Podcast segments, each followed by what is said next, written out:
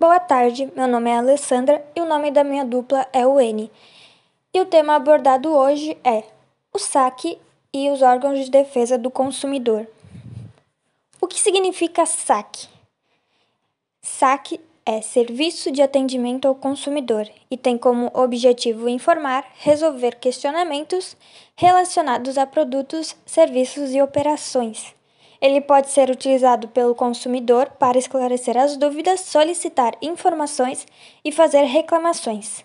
O objetivo era criar um canal na qual o cliente pudesse estabelecer contato com as empresas para buscar soluções para os seus problemas. O saque é um requisito obrigatório nas empresas e é regulamentado por lei. Quais as características do saque? Ele é realizado por meio do telefone e tende a seguir um padrão de funcionamento com script de atendimento e procedimentos específicos destinados a ouvir as solicitações dos clientes. Desde o seu surgimento, a ferramenta vem evoluindo Hoje, por exemplo, ela funciona também no formato de e-mail e chat online, de modo a facilitar a comunicação. Qual é a importância do saque para as empresas? Primeiramente, destacamos a sua importância tanto para empresas quanto para os consumidores. Vimos que o saque realmente foi uma invenção fabulosa e entendemos que é muito melhor o cliente ter a chance de reclamar para a empresa do que fazer isso em outras esferas. A missão do saque é recolher as reclamações, dúvidas e sugestões para oferecer soluções, informações e compreender os desejos e as necessidades do consumidor.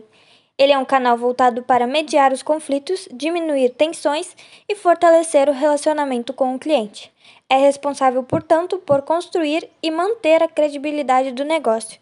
Por isso, os agentes que atuam nesse setor precisam ser altamente capacitados e atuar com base na empatia, pois, como você sabe, satisfazer o cliente é uma das principais formas de conquistar sua fidelização. Quais os principais erros cometidos no saque? Tão importante quanto oferecer um atendimento completo e ágil ao cliente é tomar cuidado com algumas posturas para não afastá-lo.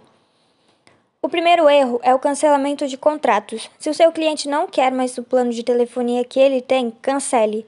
Não fique enrolando para fazer isso, mas haja de forma imediata para descobrir o problema que causou essa atitude. Segundo, ignorar equívocos. Se o seu cliente foi prejudicado por alguma atitude ou equívoco da empresa, é importante ir além do pedido de desculpas. Ofereça benefícios e cortesias ao cliente. Terceiro, manter um cliente no fluxo contra sua vontade. Se o cliente não quiser mais receber e-mail marketing, não insista, ofereça a opção de cancelamento de assinatura. Quarto, deixar o cliente alheio à resolução. Se o cliente faz uma reclamação por e-mail ou chat, por exemplo, explique a ele o procedimento para a solução. Se o atendente precisar ausentar-se da chamada por uns instantes para verificar algo, é essencial explicar para o cliente e pedir que ele aguarde gentilmente. Olá, boa tarde.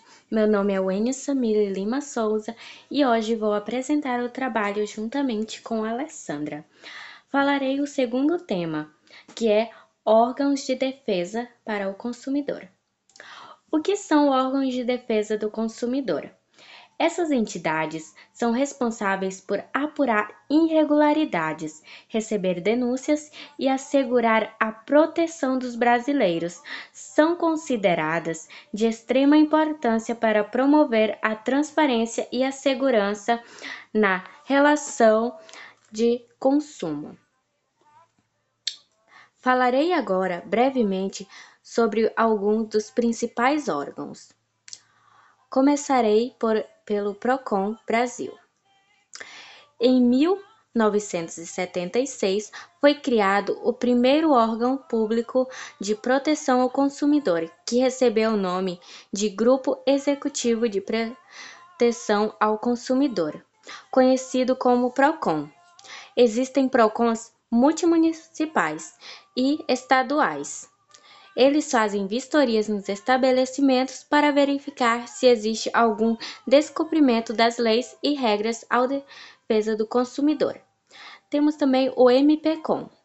A Associação Nacional do Ministério Público do Consumidor, MPCOM, foi fundada em 25 de maio de 2001, na cidade de Salvador, na Bahia. Atua na defesa do consumidor a todas as regiões brasileiras. Proteste. O Proteste é a Associação Brasileira de Defesa ao Consumidor. É a maior entidade do gênero da América Latina e conta com mais de 1,5 milhões de associados e a presença em cinco países. O principal objetivo é prestar um serviço de excelência para os seus associados. Senacom a Secretaria Nacional do Consumidor faz parte do Ministério da Justiça. Seu papel é focado em planejar, elaborar, coordenar e executar a política nacional das relações de consumo, garantindo a proteção e exercício dos direitos dos consumidores. ARESC, Agência de Regulação dos Serviços Públicos de Santa Catarina instituída pela Lei nº 16.673, de 11 de agosto de 2015, como agência de Estado para fiscalizar e orientar a prestação dos serviços políticos e públicos. Como editar novas técnicas econômicas e sociais para sua regulação quando o serviço foi prestado.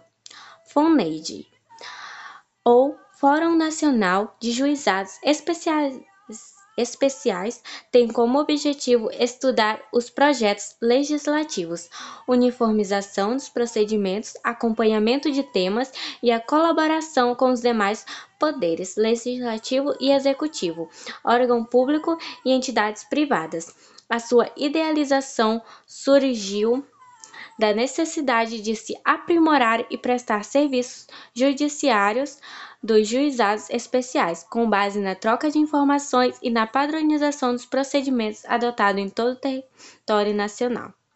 E por último, que vou apresentar hoje, o FINDC. Ele é uma entidade não governamental com características étnicas, tem como objetivo promover o fortalecimento do movimento da defesa do consumidor no Brasil, por meio da participação de entidades privadas do setor. Ele reúne atualmente 19 entidades localizadas nos estados federais. As organizações compartilham certos princípios éticos que orientam se desempenham, sendo eles: 1. Um, princípio da independência. 2. Princípio da transparência e democracia. 3. Princípio da solidariedade. E 4. Princípio do compromisso social.